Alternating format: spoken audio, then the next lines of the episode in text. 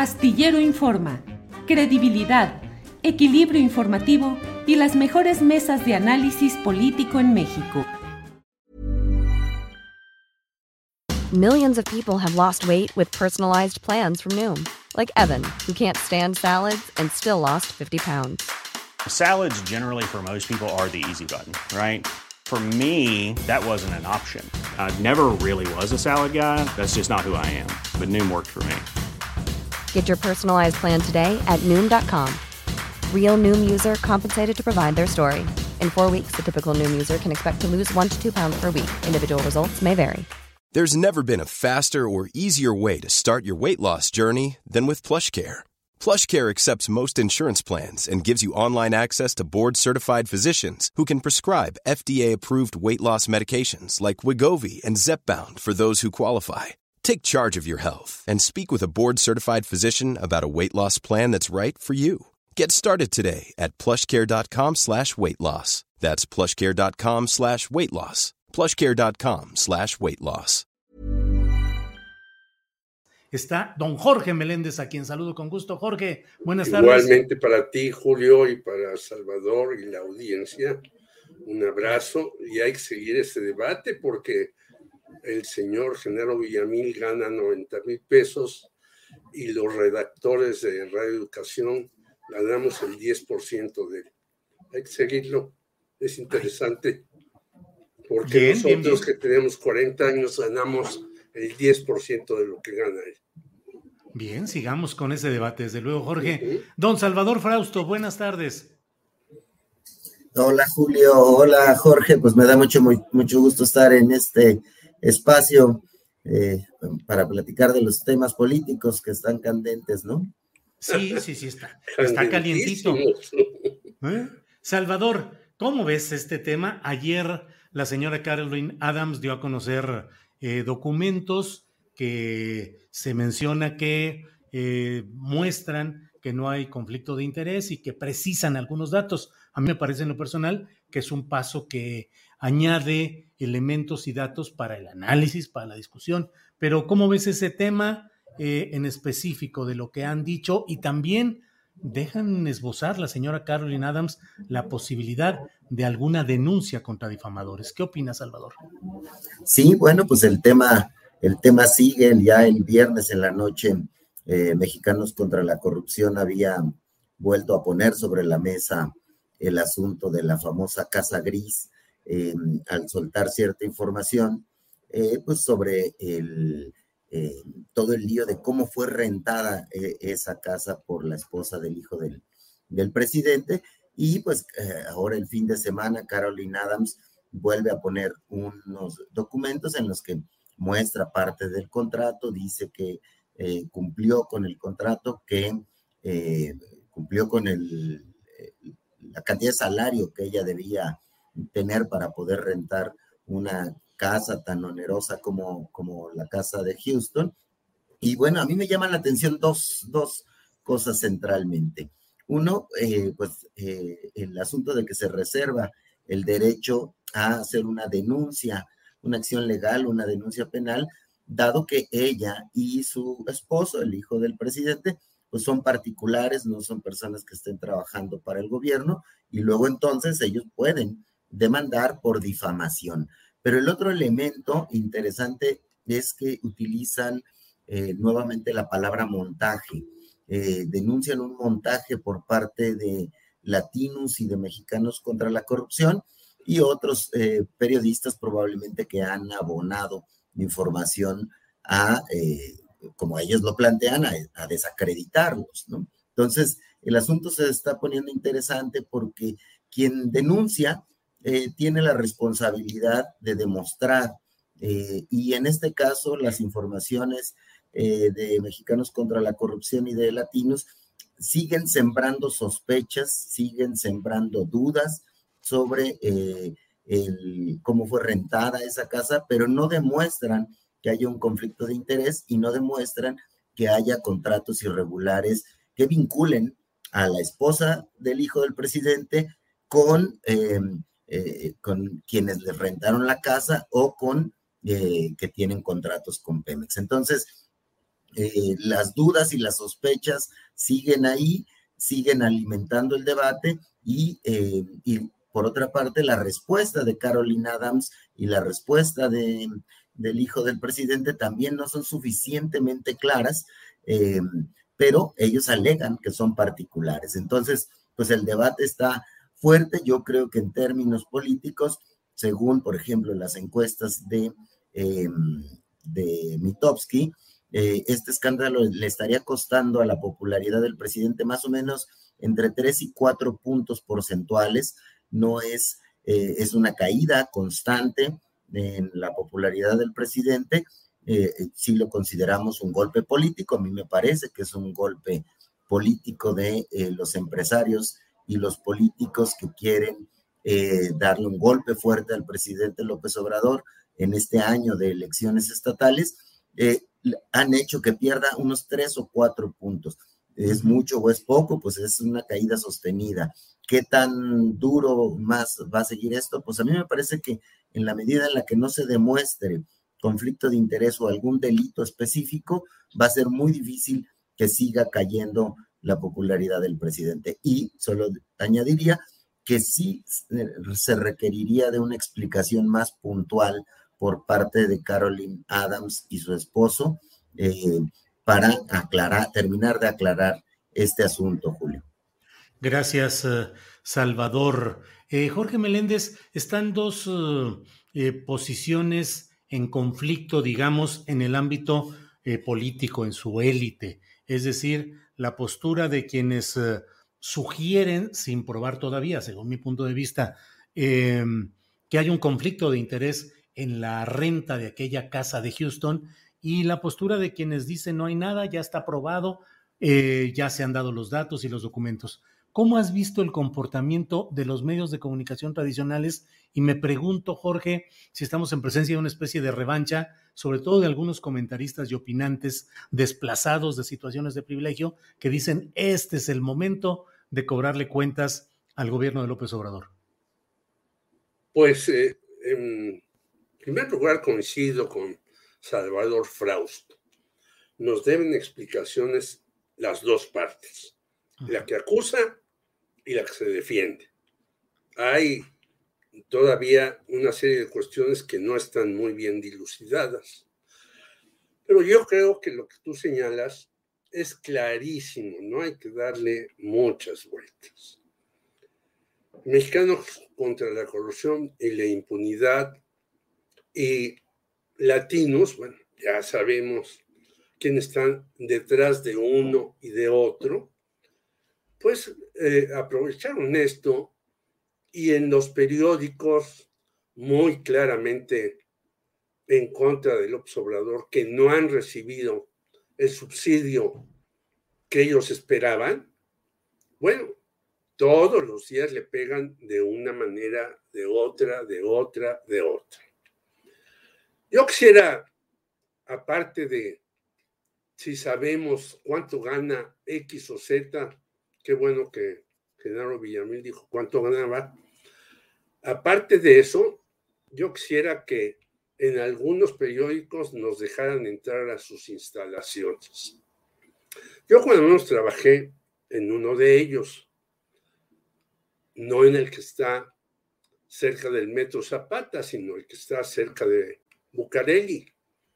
Bueno, esos edificios son edificios casi abandonados porque se hicieron en las épocas del el PRI y el PAN contribuyó con ello y había una cantidad de gente trabajando ahí. En una ocasión que pude ir nuevamente a Bucareli, pues vemos pisos vacíos. ¿Por qué?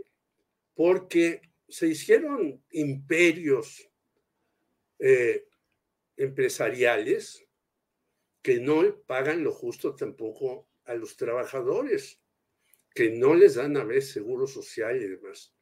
Yo muchos años de mi vida, a pesar de que trabajé en casi todos los periódicos, he trabajado por honorarios profesionales. En la única parte donde he tenido base desde siempre es en Radio Educación. Y es muy común en estos medios, impresos, televisivos, radiofónicos, que no hay ningún respeto al trabajador. Y hay en algunos medios, ahora muy contrarios a la 4T, uno que tiene que ver con las cuestiones de finanzas, donde los directivos ganan entre 900 mil y un millón de pesos y los que le siguen 600, 700 mil y los trabajadores no llegan a ganar más de 6 mil pesos. Es decir, ellos piden que el gobierno sea lo más transparente posible, que indique todas las cosas que ya sabemos que tiene que indicar, pero las empresas son empresas de compadres, como dicen algunos que defienden a esas empresas y atacan al gobierno, porque los compadres son los que ganan mucho, los directivos ganan una barbaridad y nadie sabemos de esas cuestiones. Solamente los que vivimos adentro tenemos idea. En algunos medios impresos, incluso despidieron a todo el personal y lo volvieron a recontratar. En otros le bajaron el salario a la mitad.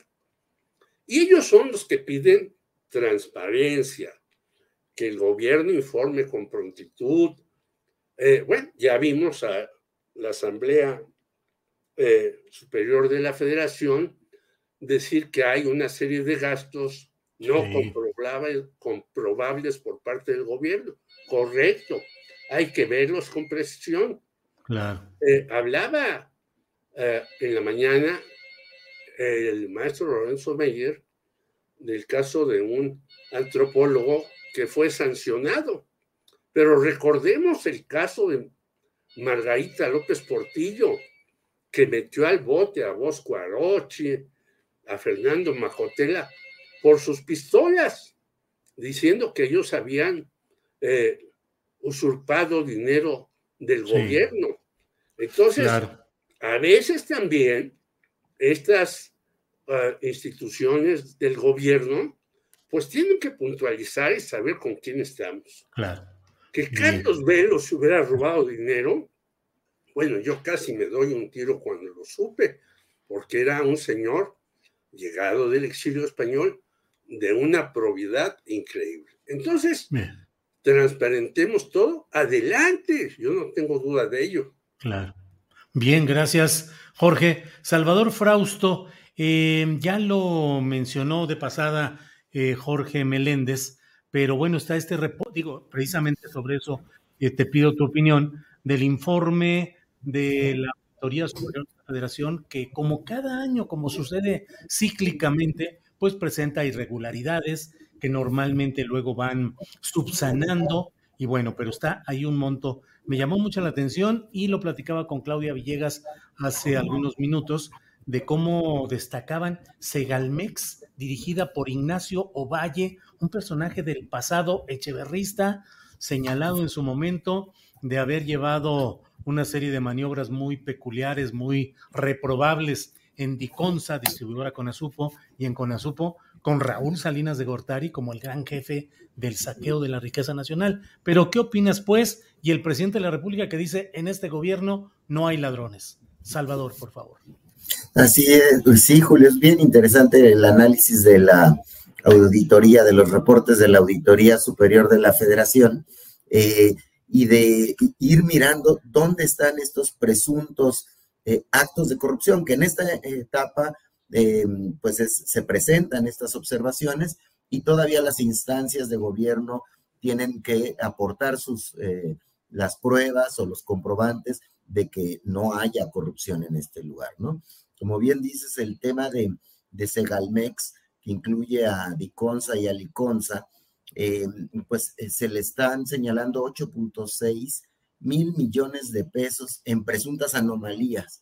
Eh, la cifra es muy alta, pero habría que compararla con otras y por supuesto mirar y esperar a ver qué tipo de respuestas da este personaje, Ignacio Valle, a los señalamientos que se le están, se le están haciendo, porque, bueno, aparecen indicios eh, eh, preocupantes, como el asunto de que hay muchos productos que tenían que llegar a las tiendas, eh, pero no, no hay comprobantes de que así hayan sido y de que se hayan comercializado correctamente, o también algunos pagos a productores en específico que no quedan claros y que está ahí la sospecha, pero es para la danza de cifras es interesante, 8.6 mil millones de pesos de presuntas irregularidades en, en, Segalmex y hay 10 mil millones de pesos en presuntas irregularidades en todos los proyectos importantes del, presidente, los eh, que son emblemáticos, el tren Maya,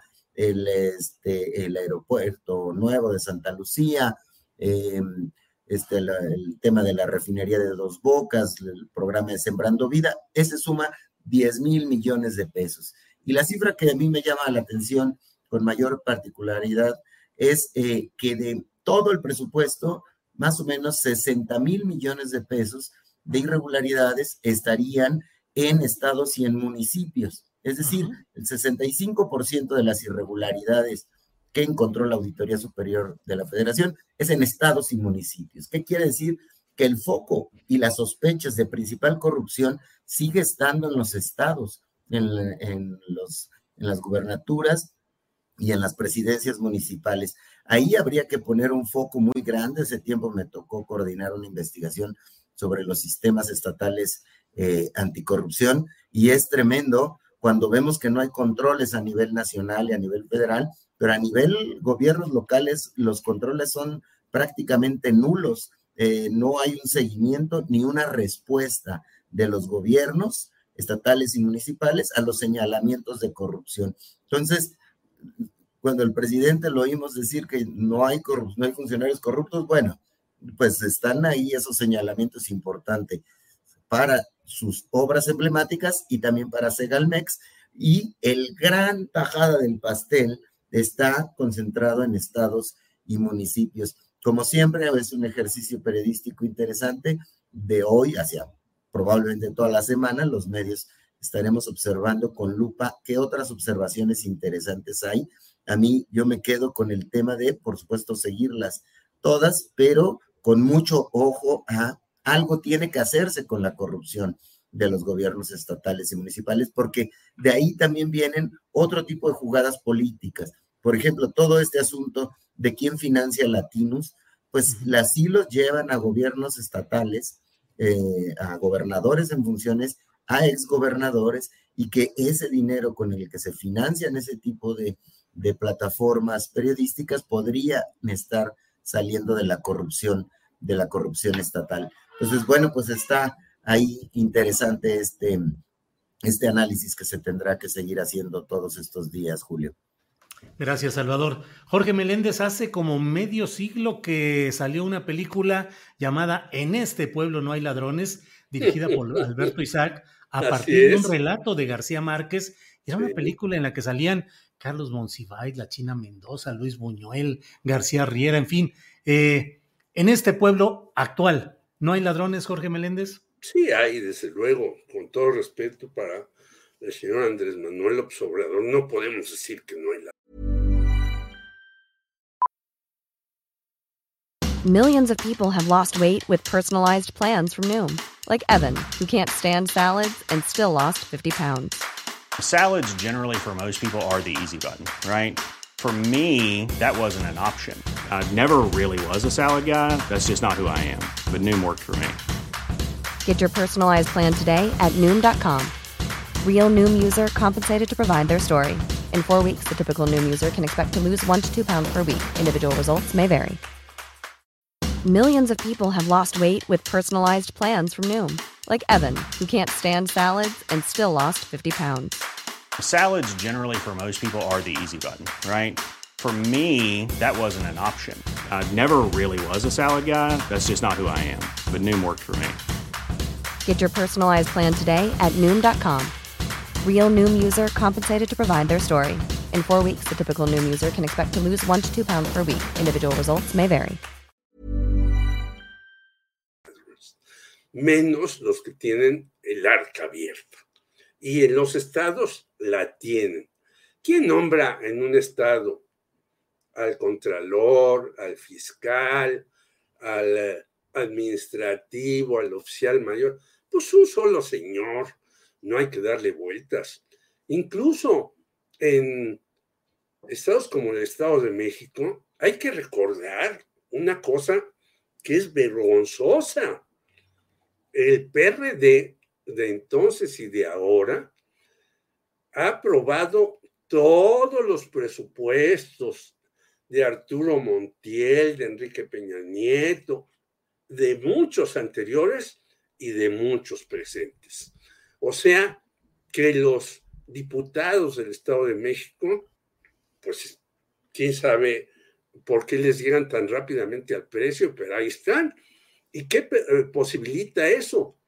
Lo que decía hace rato Salvador Frausto, que este señor Silvano Aureoles, y perdón por decirle como le dice la gente, como un chiflano, porque de veras, acordémonos que llevaba su sillita y se ponía enfrente del Palacio Nacional, acordémonos que fue hasta los Estados Unidos a quejarse del gobierno de eh, el señor López Obrador. Bueno, pero acordémonos de dónde viene él y cómo se hace gobernador. Él viene de la parte más corrupta del PRD, de los chuchos, y se hace gobernador porque en el Pacto por México apoyó todo lo que le pusieron enfrente. ¿Hay conflicto de intereses ahí? Pues desde luego que lo hay. Ya hay otro gobernador que no es de su eh, misma corriente, eh, el señor Alfredo Ramírez Bedoya, si no me equivoco. Pero bueno, pues él tiene que, que ver qué le dejó el señor Silvano Aureoles. Y yo creo que le ha de haber dejado un ultracochinero, no solamente porque ellos le dieron dinero a latinos, sino porque les dieron muchos negocios, no sé cuántos, pero excesivos a los chuchos. Por lo tanto, como es Salvador, pues sí, en los estados o en los municipios hay más posibilidades de hacer muchas cosas. Yo no sé si en Segalmex, con Ignacio Valle o en otras partes donde se pone el acento, puede haber también este tipo de cuestiones. Pero donde menos hay vigilancia y supervisión es en estados y municipios y ahí el gobernador, pues sí, es el cacique reinante y hace lo que le da la gana durante muchos años. Ahí tenemos a Javier Duarte y a muchos más. Jorge, gracias. Eh, Salvador Frausto, en Quintana Roo, una de las elecciones que para variar se pone calientita, hay movimientos, sale eh, Roberto Palazuelos con toda la historia gangsteril que, que de manera chusca él mismo platicaba ahí con Jordi Rosado. Y eh, entra el senador de Morena, José Luis Pech, que se dice que es un arreglo para que finalmente gane Mara Lezama de Morena y que en el fondo quien va a ganar es el grupo del Partido Verde Ecologista eh, de México, que yo digo que es el Partido de las Cuatro Mentiras, y que eh, ahí tiene a un personaje incrustado desde siempre en los negocios y todo tipo de cosas, como es el ya anacrónicamente llamado Niño Verde, Jorge Emilio González. ¿Qué opinas del tema de Quintana Roo y lo que está pasando, Salvador? Sí, bueno, se encendió la elección en Quintana Roo por el tema de Palazuelos, ¿no? De Palazuelos le puso eh, sal y pimienta, picardía al asunto hasta que sale su video en el que reconoce que, que, eh, eh, que había matado a una persona, aunque luego trató de disculparse, y, eh, y luego estos audios que, que, circularon en los cuales Palazuelos dice, no, pues yo me voy a agachar tantito, le voy a pagar 5 o 10 millones de pesos al, al señor que le manejaba este tipo de conflictos a Peña Nieto y voy a salir bien librado del asunto, ¿no? Entonces, Palazuelos lo terminan bajando eh, cuando ya eh, voltearon todos los reflectores hacia Quintana Roo eh, y, vemos que el candidato de Movimiento Ciudadano, quien va a sustituir a, a Palazuelos, es José Luis Pech, un senador de Morena, que pues renuncia al partido, va a inscribirse como, como candidato para competirle a, a Mara Lezama, que es la candidata, será la candidata de eh, Morena y del Verde Ecologista y del, Partido del Trabajo, la coalición eh, tradicional que apoya al presidente, y veo varias aristas. Una, me parece que es eh, una especie de laboratorio de lo que podría ocurrir en el 2024. Es decir, un candidato de Morena que se escinde de Morena, como pudiera parecer uno de los escenarios para Movimiento Ciudadano en el 2024. ¿Qué pasaría si un senador o un funcionario de Morena compite por Movimiento Ciudadano en el 2024? Este pudiera ser un experimento para que, vaya en ese sentido. Me llama la atención que no es este senador renuncia y va a competir, pero hubo una senadora, Maribel Villegas, que intentó competir eh, también de Morena para la gubernatura del estado y también se separó eh, de, la elección de, Morena para eh, mostrar su inconformidad con la candidatura de Mara Lezama. Entonces vamos a tener ahí eh, estos personajes compitiendo, más el candidato que postule el PAN, PRI y, y PRD, y se va a poner interesante, pero lo que más me llama la atención es, por un lado, ese que pudiera ser un laboratorio. ¿Qué pasa con Morena dividido en una elección? Eh, para esta gubernatura tan importante. Y por otro lado, pues pienso que se la tenían que dar al verde o el verde se la estaba eh, cobrando en el caso de, Morena.